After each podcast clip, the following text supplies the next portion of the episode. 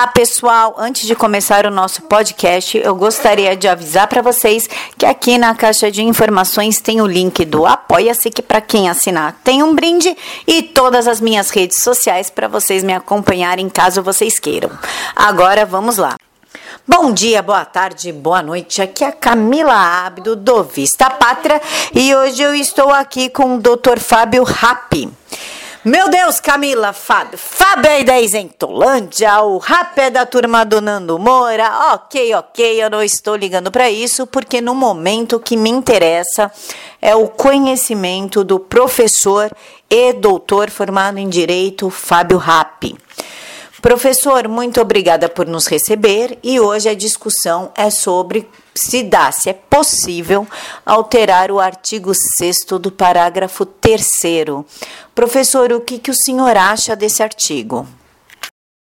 Trata-se do artigo 6 da Lei de Introdução às Normas do Direito Brasileiro, que define exatamente o conceito de coisa julgada e, portanto, do trânsito em julgado. que seria esse o artigo qual, qual seria a redação do artigo 6 parágrafo 3 da da Lei de Introdução às Normas de Direito Brasileiro. Diz o seguinte: chama-se coisa julgada ou caso julgado a decisão judicial de que não caiba é, recurso. Portanto, é, a definição, o conceito de coisa julgada é quando não há mais nenhuma possibilidade de interpor, impugnar a decisão, nesse caso é, de crimes a decisão condenatória. Doutor, por gentileza, esse artigo ele pode ser alterado? Com relação à alteração do artigo 6 parágrafo 3 da Lei de Introdução às Normas do Direito Brasileiro, está sendo discutido agora por quê? Porque é o seguinte, no artigo 5 da Constituição, inciso 52, que diz o seguinte: ninguém será considerado culpado até o trânsito em julgado de sentença penal condenatória. Esse dispositivo da Constituição, ele é um dispositivo que está no rol dos direitos e garantias individuais. O artigo 60, parágrafo 4 da Constituição, inciso 4, diz que não será objeto de deliberação a proposta de emenda tendente a abolir os direitos e garantias individuais. Logo, qual é a conclusão? Que nós estamos diante, no caso do artigo 5, inciso 52, nós estamos diante de um, uma garantia individual que não pode ser objeto do poder constituinte derivado, isto é, não pode ser alterado por emenda à Constituição. Bom, e diante dessa situação, dessa, desse, desse imbróglio, algumas pessoas estão aventando a possibilidade de alteração da, do artigo 6 do parágrafo 3 da Lei de Introdução às Normas do Direito Brasileiro. Por quê? Porque na Constituição, em que pese haja a expressão trânsito em julgado, a Constituição não define o que é trânsito em julgado. Quem vai definir o que é trânsito em julgado é a Lei de Introdução às Normas do Direito Brasileiro. Logo, uma vez alterando essa norma, você teria um outro conceito, sem alterar a Constituição, portanto, do que seria trânsito em julgado. Mas aí vai um problema. Quando você altera uma norma que a gente é, no direito diz que a lei de introdução às normas do direito brasileiro é a norma das normas, ou o direito do direito, enfim. O que, que acontece? Quando você altera esse dispositivo, que serve de base para todas as expressões em qualquer lei direito civil, processo civil, penal, processo penal e por aí vai. Direito do trabalho, processo de trabalho, em que aparecer a expressão trânsito em julgado, também vai sofrer alteração. E aí temos um problema. Imaginemos que alguém é, hoje no processo civil ou no processo de trabalho só se inicia uma execução definitiva para cobrar uma dívida após o trânsito em julgado. Se você muda o conceito de trânsito em julgado, aí vai vir um problema. Você pode acertar e ajustar na, na seara do processo penal, mas você pode ter, por exemplo, execuções definitivas num processo trabalhista sem que haja o trânsito em julgado da forma que nós conhecemos hoje. Então, eis um problema. Claro, pode ser discutido, pode limitar no conceito, ah, esse conceito só se aplica a questões é, é, é, penais, etc e tal. Mas o fato é, eu acho muito difícil fazer essa alteração com tamanha especificidade, ou seja, alterar só para questões penais. Doutor, o senhor pode ser mais específico? Por quê? Infelizmente, a questão da prisão em segunda instância, da forma que é, a Constituição de 88 foi concebida, da forma que a doutrina e a jurisprudência conceberam alguns institutos do direito constitucional, nós ficamos quase num labirinto sem saída. Por quê? O princípio da inocência, o, portanto a expressão trânsito em julgado, está no rol de garantias é, individuais. E o artigo 60, parágrafo 4, inciso 4, proíbe a alteração via PEC. Bom, e alguns vão dizer, e daí? Como que nós mudamos esse cenário, esse status quo? Como que isso pode ser alterado? Há aqueles, e, e eu hoje eu, eu tenho a, a dizer que talvez eles tenham razão, é talvez uma nova constituinte. Ou se fazer um acerto, isso entre os poderes para tentar chegar numa solução para que não haja a declaração de inconstitucionalidade. Portanto, alterando talvez o texto constitucional, artigo 5 é, 52 da Constituição, alterando o artigo 283 do Código de Processo Penal, e isso em conversa com o STF para que, uma vez é, uma ação declaratória de inconstitucionalidade sendo é, é, proposta, o STF já tenha o um entendimento de que, nesse caso específico, não vai declarar, para que não fique aquele vai e vem e nada se resolva. Agora, é, do ponto de vista mais, talvez aí mais certo, era dizer, é melhor uma nova constituinte. Doutor, o que o senhor acha do fim da PEC da Bengala? Ela é possível? A questão da PEC da Bengala ela é uma situação bem curiosa. Em 2005 foi proposta pelo Pedro Simon a PEC. Ela demorou 10 anos na sua tramitação, foi aprovada. A ideia basicamente era nobre. Era elevar de 70 a 75 anos a vida útil de um servidor público, principalmente dos tribunais superiores.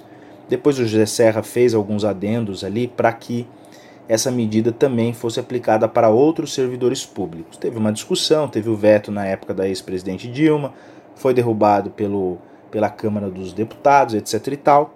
Bom, fim que ficou a ideia de 75 anos.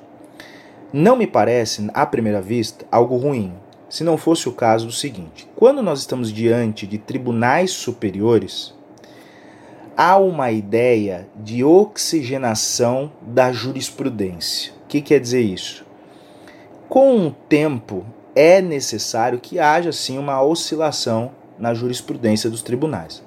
A segurança jurídica ela não pode ser encarada como algo estático, que não muda nunca, certo? Ela precisa estar atenta à jurisprudência, à evolução da sociedade. Isso é muito importante. Bom, mas se você tem o mesmo corpo de membros daquele tribunal, a possibilidade de alteração é quase zero, é nula, porque você vai ter sempre as mesmas cabeças pensando sobre os mesmos assuntos. Então a ideia é que haja uma troca, uma alternância, já que o poder judiciário não é um poder que os seus membros são eleitos, eles são escolhidos de uma forma uh, uh, indireta, portanto não há participação direta da sociedade. Logo, a alternância seria um ponto positivo. Se nós pegarmos o caso, o caso do Toffoli, por exemplo, nós vamos ter que ficar com o Toffoli até ele ter 75 anos. E outros ministros que são jovens. Talvez a Suprema Corte não fora feita para, para pessoa, para juristas tão jovens e tão imaturos juridicamente. Talvez fosse o caso de repensar a idade mínima, que hoje é de 35 anos. Talvez elevar essa idade. Mas o ponto fulcral, me parece, que é estabelecer um mandato para os ministros da Suprema Corte. E talvez, aqui confabulando com os meus botões, isso poderia se, se estender a outros tribunais também, a tribunais, outros tribunais superiores, como o STJ, o Tribunal Superior Eleitoral, o TST, não é tribunal, mas também poderia estender ao CNJ e por aí vai. Então, mandatos curtos, de quatro anos, de oito anos, para que, é, de fato, essa oxigenação, independente da idade, e aí nem precisaria revogar a PEC da Bengala, você simplesmente proporia uma nova emenda para que colocasse o mandato no, para os ministros da, da Suprema Corte e de outros tribunais superiores. E aí poderíamos pensar em algo em quatro ou em oito anos, tal como ocorre na Suprema Corte ou na Corte Constitucional da Alemanha, que é via mandato. Eu acho que isso já resolveria é, parte dos problemas do Brasil no que tange à Suprema Corte. É óbvio que aqueles que estão pugnando pela revogação da PEC é pela possibilidade do presidente Jair Bolsonaro poder indicar quatro ao invés de dois, porque com a PEC da Bengala ele poderia só indicar, pensando aí no mandato dele de quatro anos, né, poderia só indicar dois é, ministros, no lugar do Celso de Mello e no lugar do Marco Aurélio, respectivamente 2020 e 2021, as aposentadorias. Muito obrigada, doutor, pela sua atenção e pela sua gentileza e por aceitar, por aceitar a conversar com Vista Pátria. O senhor deseja fazer as suas considerações finais?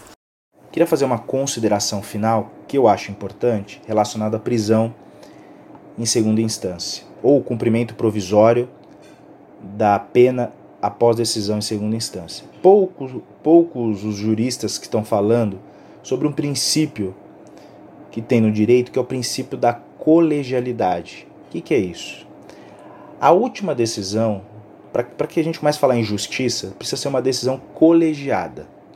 Se você olhar para a decisão de segunda instância, é uma decisão colegiada, isto é, tem mais de um julgador. Logo, a ideia de justiça já estaria pronta e acabada com uma decisão de segunda instância. Sem falar que o STJ e o STF não, não são os ambientes para se discutir fatos. Vide o caso da súmula número 7 do STJ, que não permite. Portanto, ali, nesses tribunais, se discutem questões de direito, são filigramas jurídicos. Não se discute mais, talvez, ali a culpabilidade do indivíduo, o fato em si, né, do qual está atribuindo a esse indivíduo o crime. Então, muito provavelmente, não será ele não será inocentado no STJ, no STF, como regra, tá? Como regra. Então, a, a, a condenação em segunda instância, para mim, encerra a discussão sobre fatos. Pois bem, dito isso, é importante salientar também que quanto mais recurso, recursos são interpostos, mais tempo demora esse processo e há um outro dispositivo já no Código Penal que permite a, a, a, a fluência, aí, né, a, corre a prescrição, ainda que haja discussão em recurso. Portanto, é bem possível que uma pessoa que tenha dinheiro pague bons advogados que conseguem protelar o feito, isto é, conseguem atrasar o julgamento final, o tal do trânsito em julgado, quando talvez esse trânsito em julgado chegar, a pena, o crime, né, já está prescrito, isto é, mesmo que confirme a condenação, vai ser o, o tribunal é obrigado, porque a prescrição é matéria de ordem pública, a reconhecer a prescrição e esse indivíduo não cumpre a pena. Então, isso é, são aberrações que ainda nós temos no direito. Uma outra coisa, pensemos então se a Constituição Federal de 88 não está mais atendendo os anseios da sociedade, por que não mudar? Por que não uma nova constituinte? Uma constituinte com uma discussão mais madura, trazendo inclusive os parâmetros do pacote anticrimes, da liberdade econômica, uma constituição mais enxuta, uma constituição que fale menos, que proponha um Estado menor, uma intervenção menor que propõe a, a, a pressupostos mais éticos principalmente nessa, nessas questões criminais. Então, me parece que é hora dos senadores e os deputados começarem a ouvir os seus eleitores, porque é fato. Isso não dá para ser de outro, de outro jeito. Já que há essas amarras para se alterar o cumprimento provisório da pena após decisão em segunda instância, por se tratar de uma, de uma cláusula pétrea, não conseguir alterar, fato é que a sociedade quer a mudança. E nós temos que lembrar que o, que o povo é o detentor do poder. E os senadores, essa elite política, precisa ouvir a sociedade. Eles não podem viver nessa paralaxe cognitiva. Muito obrigado pelo canal Vista Pátria. Muito obrigado, Camila, pela, pelo convite. Espero ter contribuído um pouco e fico à inteira disposição de vocês. Um forte abraço. Pessoal, muito obrigada por ter nos acompanhado até aqui. Espero que vocês tenham aí sanado todas as suas dúvidas sobre o artigo 6 parágrafo 3 que tanto tem se falado. Que Jesus abençoe a vida de cada um de vocês.